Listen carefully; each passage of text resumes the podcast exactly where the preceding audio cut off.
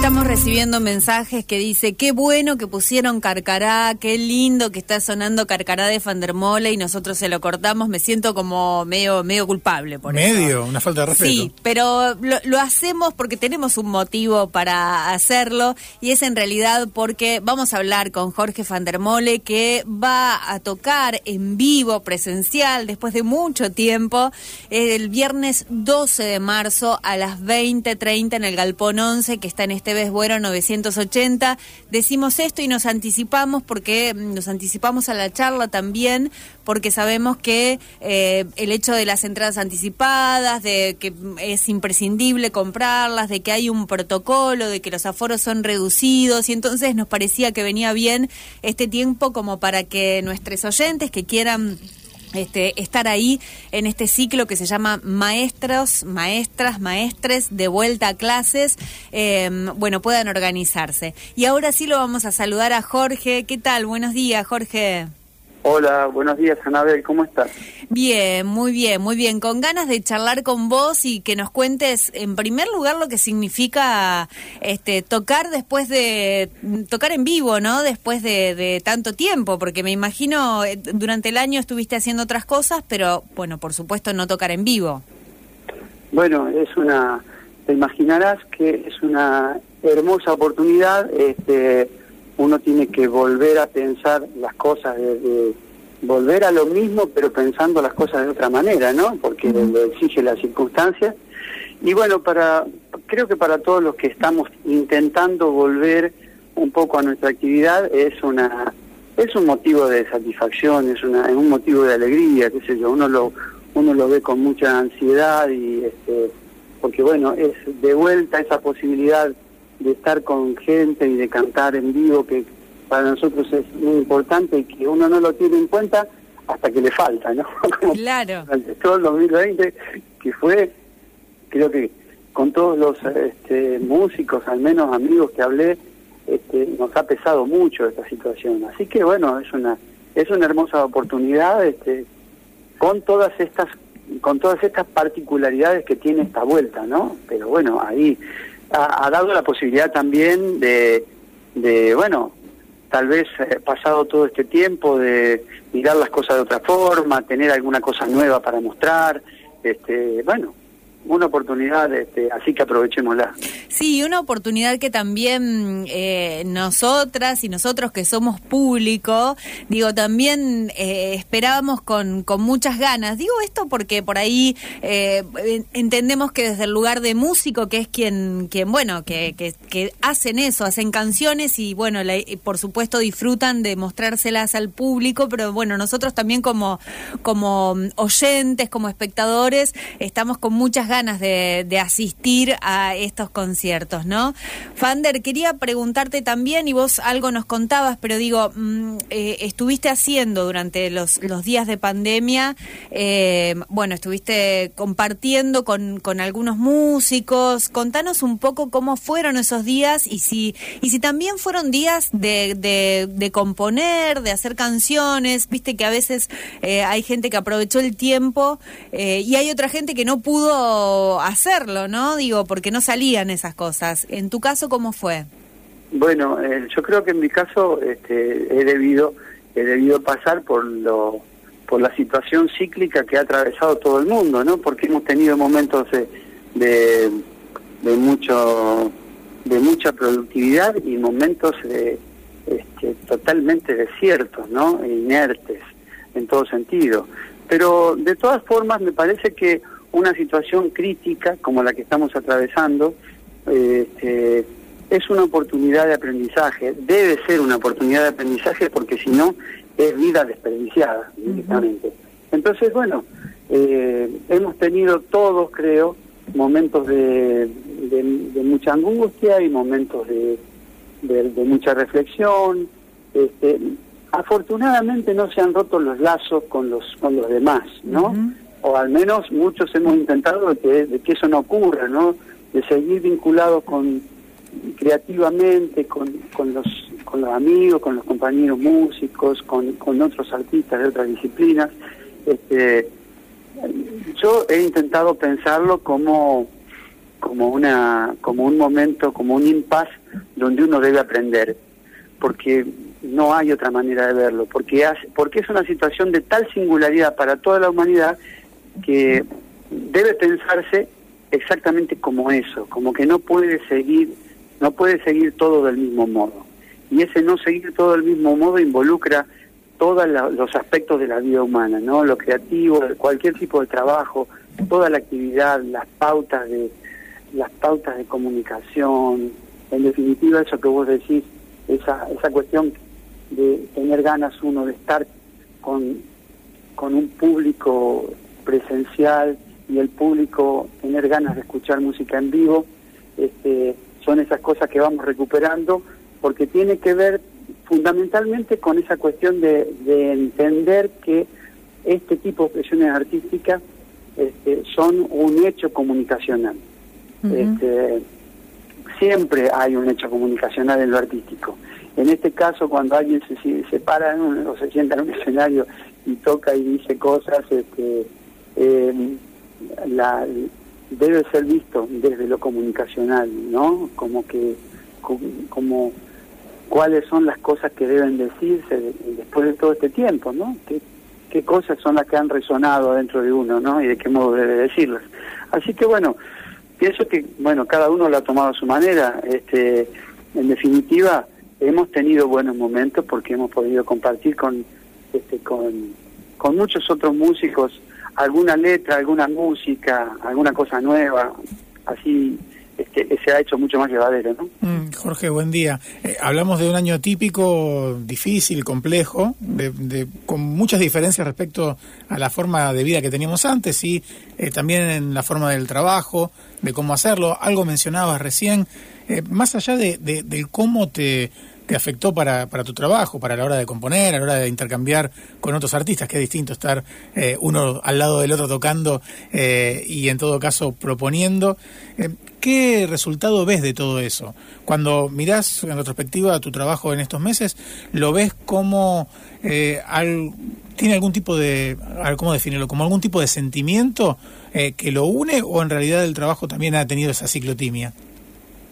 No, no, este, reafirmo lo que te decía antes, hemos, hemos pasado todos momentos de, mucha aridez, de mucho bajón y de no poder hacer nada, pero creo que con cualquiera que hables eh, te vas a encontrar con, con los mismos argumentos, ¿no? Hemos tenido momentos, la verdad, donde donde nada donde nada se puede hacer, pero bueno, eh, insisto en que mm, en que los puentes que se han tendido, que hemos tendido, tratado de tender cada uno con los demás, son las cosas que sostienen, nos sostienen individualmente y creo que nos sostienen como comunidad. Totalmente. Y eso ha, y eso ha pasado con este me ha pasado con cosas que he compartido con con, con Adrián Agonicio mucho, con, con nuestros compañeros de la de la trova, con Juan, con Silvina, este, eh, músicas y letras que hemos compartido nuevas con Rubén Goldín, con el Pichi de Beneditis, este, con Martín Neri, con Juan Quintero, con cosas que van, cosas por ahí que van saliendo, algunas quedan como bocetos, otras se terminan, y bueno, esas cosas son las que ayudan, ¿no? Sí. Básicamente me parece que lo importante del asunto es pensar siempre un poco la, siempre un, poco todo el, universo como como que la parte artística es, es meramente una parte, una parte de los lenguajes este, que deben ser revisados, ¿no? Deben ser revisados todos, deben ser revisadas las, las pautas de producción, las pautas de consumo, este, debe ser revisada toda nuestra, nuestra, nuestra cabeza ideológica y política. Así que bueno, este, para eso ha servido, ¿no? Dentro de tanto malestar. Este, y por supuesto, también para este, para hacer nuestros duelos por las pérdidas inmensas que hemos tenido este, que ha dejado la pandemia, ¿no? De tantos que se nos han ido, ¿no? Así que bueno, este, tratar de un poco incorporarse frente a todo eso de una manera distinta. Exacto. Eh, Fander, quería preguntarte también, y ya hablando un poco de, este presente, este ciclo se llama eh, Maestres, Maestras, Maestros, ¿no? Es un ciclo em, que, que, comienza con vos, em, comienza el, ciclo con vos. Sí, y que tiene, y que tiene posteriormente van eh, yo no tengo esa información para van a intervenir otros artistas los viernes los viernes siguientes este, esto, mm, esto se va a desarrollar en el, en el Galpón 11, eh, que queda en este Goeto 980 sobre el río, detrás de la prefectura, después del SEC, para que la gente se, se ubique. Este, también, bueno, hay que decir que obviamente estas, esta iniciativa de la gente del lugar este, tiene eh, normas de protocolo muy estrictas, este, hay la gente de economía solidaria aportará un servicio de comidas y bebidas. Eh, el, ingreso se hace a partir de las 20:30, según me informan, y, será todo muy cuidado, respetando las distancias entre mesas, la ventilación. Sé que hay un número un número acotado de, de, de localidades. Este, se pueden encontrar eh, se puede encontrar información más precisa en las redes. Sí. Eh, eh, y bueno las entradas este, se, se pueden conseguir por en superentrada.com.ar bueno es decir hay todo hay toda una, una cantidad de información que se puede conseguir en redes pero lo importante lo más importante para decir es que va a estar muy cuidado todo relacionado con los ingresos egresos la, ubicación, es decir, todo lo que tenga que ver con lo protocolar relacionado con, con la salud, ¿no? Bien, bien. Bueno, eso está bueno aclararlo, se viene dando en general en los conciertos, pero viene bien reforzar esa información. Pero quería preguntarte también, porque decíamos este ciclo se llama Maestras, Maestros, Maestres, y quería preguntarte quién, quién para vos em, ha sido o es quizás eh, tu, tu maestro, tu maestra, ¿no? Digo, ¿a quién sentís, a quién pones en ese lugar? Eh, yo cuando cuando pienso en, esto que tiene que ver con lo formativo y que tiene que ver con la influencia que uno ha recibido, eh, yo no, puedo centrarme en una sola persona, pero reconozco un, eh, un universo muy grande, desde mi primer maestro en el pueblo, eh, que se llamaba Nicolás Veramo, hasta todos los compañeros con los cuales compartí proyectos desde el año 81 en adelante. Este, desde el primer cuarteto que formamos con Adrián, Irene Cervera y Patricia Larguía. Este, Lucho González fue para mí uno de los maestros más importantes con quienes compartimos junto a, a, Juan Perone y a Iván Tarabelli. Pero es decir, todo ese universo gigantesco de gente que, que llevaría mucho tiempo mencionar y que pasa por, por las abundantes formaciones y dúos y tríos y cuartetos con quienes hemos venido tocando durante tanto tiempo, eh, yo siento que he aprendido de ellos. Por supuesto, algunos con algunos particularmente, ¿no? Porque toda la música popular que ha servido como antecedente para nosotros han sido maestros. Este, y de todos los folcloristas que vienen de, por allá lejos, eh, eh, de Yupanqui este, y más atrás, este, hasta los compañeros actuales, este, desde, desde cosas, desde, sensibilidades tan diversas como la de Carlos Aguirre este, o como la de Rally Barrio Nuevo, eh, este, o, como la de Víctor Heredia, por mencionar cuestiones muy difíciles con quienes yo he estado vinculado este, arriba del escenario y abajo del escenario en lo creativo son, yo siento que son mis maestros. Y lo digo con, con toda sinceridad. Este, por supuesto con algunos he tenido una relación más de, de alumnos. Cada vez que he podido vincularme con Juan Falú, uno siente que está ante un maestro. Este, lo mismo, este, lo mismo el, el, poco tiempo que he podido compartir algo con Mercedes Sosa este, uno siente que está ante la, la, gran maestra, ¿no? Este, o sea que hay todo un universo en la música popular que pasa por todos los compositores que a uno le han dado algún tipo de, rasgo particular que uno lo siente como maestro. Bien. Quedas corto con todo lo que decís porque siempre te quedan todos los tipos afuera, porque están gente del tango, gente del folclore, gente del rock. Y yo lo siento de esa manera, como que la música es una cosa de, es un fenómeno de evolución donde uno ocupa una partecita ínfima y alrededor hay una, una gran cantidad de sensibilidades que, que van, van atravesando el tiempo, ¿no? Y en esa evolución que, que decís que uno ocupa un pequeño lugar, eh, vos no, no nosotros que no, que no, en esta no solamente de oyentes, eh, ¿quiénes crees que eh, son los que hay que escuchar ahora para entender el futuro? Mira, a mí me parece que, que hay que tratar de darle lugar en el oído de uno a la a los que a los que vienen. Uno siempre se va quedando atrás en ese sentido y cuanto cuanto más años tenés más atrás te quedas pero así como yo siento que la música de Rosario no es meramente eh, la trova rosarina y jamás lo pensé y muchos pensamos que hay una trova que en realidad evolucionó hacia adelante y que abarcó mucho más que quienes se consideran adentro o nos consideramos adentro de ese movimiento porque está el tango, porque está el jazz, porque está el rock este de, de diferente tipo. Yo siento que hay que escuchar y yo eh, yo sigo sintiendo que hay que mirar este hay que mirar para adelante y yo lo tengo lo tengo en el en mi perfil hacia adelante lo tengo al Chula Venegas y lo tengo a Sandra Corizo este y y trato de ir nutriéndome de los que van apareciendo, ¿no? Y de los que con quienes puedo ir de algún modo interactuando. Este, pero eso ocurre en dentro del folclore, ocurre, ocurre dentro del pop y ocurre dentro del jazz. Me parece que la, la cuestión es ir teniendo eh, eh, la suficiente apertura para dejar entrar todas las posibilidades.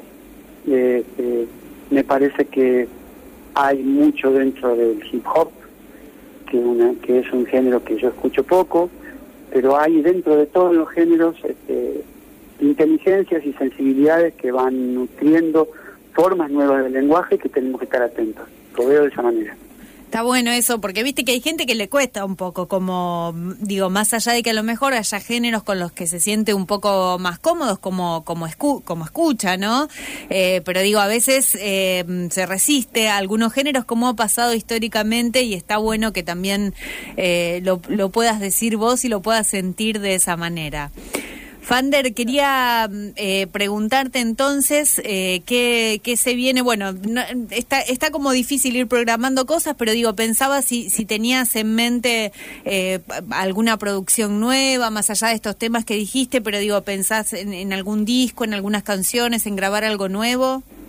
Mira, siempre está la idea de, de dejar alguna manera, alguna forma de registro que actualmente ya no puede este, programarse al modo tradicional, no se puede pensar en las producciones discográficas este, como la pensábamos habitualmente, hay que ver cómo, cómo uno se mueve en estas nuevas, este, en estas nuevas plataformas, eh, no es una cosa sencilla, sobre todo para quienes somos más grandes.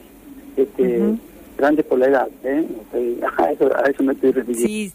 Este, eh, pero bueno, hay material que debe ser grabado, que yo lo tengo, que lo estoy bocetando, que lo estoy grabando.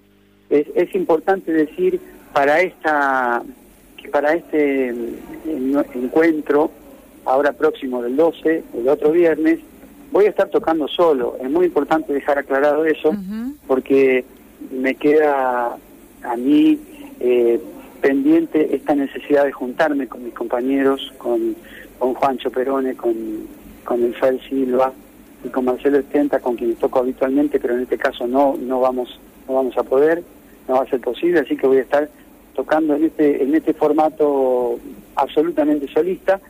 Y bueno, respecto específicamente a tu pregunta, tengo material que, que tengo que grabar y que tengo que darle un formato sonoro. Eh, para lo que se viene, ¿no? Parece que eso es lo, eso es lo más inmediato. Si vos me preguntás una fecha de una, una fecha de salida, no, no. No, no, no, no, si estaba pensado nada más. No, por supuesto. Y además uno me parece que uno tiene que tenerlo como horizonte porque es el modo en que uno se va renovando. Este, pensar en que uno no tiene repertorio nuevo es, eh, bueno, es un enorme problema. Afortunadamente no, no, nos pasa, digamos, no nos está pasando. Este, y bueno, ese es el, en todo caso lo que se viene es lo nuevo, lo que hemos podido escribir, lo que hemos podido componer, este, y que veremos el formato que le damos, ¿no? Bien. Eh, Bien, Fander, bueno, te agradecemos mucho esta comunicación. Hay gente ahí que nos está escribiendo, mandándote eh, abrazos, alguien que dice devoción total a Fander. Eh, bueno, siempre hay gente que, que agradece eh, tu música y nosotros aprovechamos y te decimos que para nosotros vos sos un maestro, ¿qué tanto? Y con eso te, te saludamos. Bueno, te agradezco mucho y muchas gracias por esta, les agradezco mucho esta comunicación tan, tan cálida.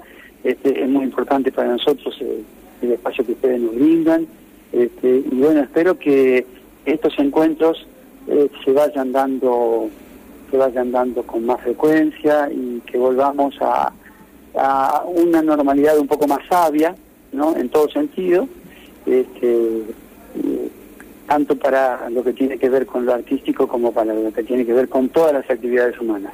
Mm, no es... Gracias a ustedes. Este, verdaderamente un gusto para mí. Eh, Fander, antes de cerrar, no es la normalidad lo más normal del mundo, pero cuando esto pase, total, viste que todo el mundo promete cuando esto pase, cuando esto pase, tendrás prometidos asados, juntadas, eh, queremos que nos prometas que vas a venir con la guitarra. Bueno, eh, vos decís que sí. Vos decís que sí, total. Sí, te puedo prometer. No, no, no, no. El, el, el, vos decís que sí y después total no. No, no. Fue el ese fue el mayor problema que tenemos en, en, nuestro, en nuestro país y en el mundo el vos prometés que después vemos es una de las, Sí, es verdad, es verdad, pero no, no te vamos a presionar con la guitarra porque sabemos que a la mañana, que hay gente que no quiere y eso, pero ojalá cuando, cuando bueno, se pueda retomar la presencialidad aquí en la radio también, porque nosotros extrañamos mucho la, eh, también los nuestros entrevistados y la gente que venía a charlar acá en vivo, bueno, ya te convocamos para, para que vengas acá en vivo. Si no tocas no importa, pero que vengas a charlar un rato con nosotros. Bueno, por supuesto va a ser un gusto. Ahí está. Abrazo grande, Fander, hasta la próxima. Que estén muy bien, cuídense. Hasta luego. Igual. Hablábamos con Jorge Fandermole que el viernes 12, atenti, eh, agenden ahí la fecha, viernes 12, 2030, va a estar tocando en el Galpón 11, que está este Buero 980, en un ciclo que se llama Maestres de Vuelta a Clases. La entrada se consigue en superentrada.com.ar, superentrada.com.ar, si cualquier cosa chequean en las redes sociales, en Facebook, Instagram de, de Fander, por ejemplo, y ahí van a encontrar toda la data.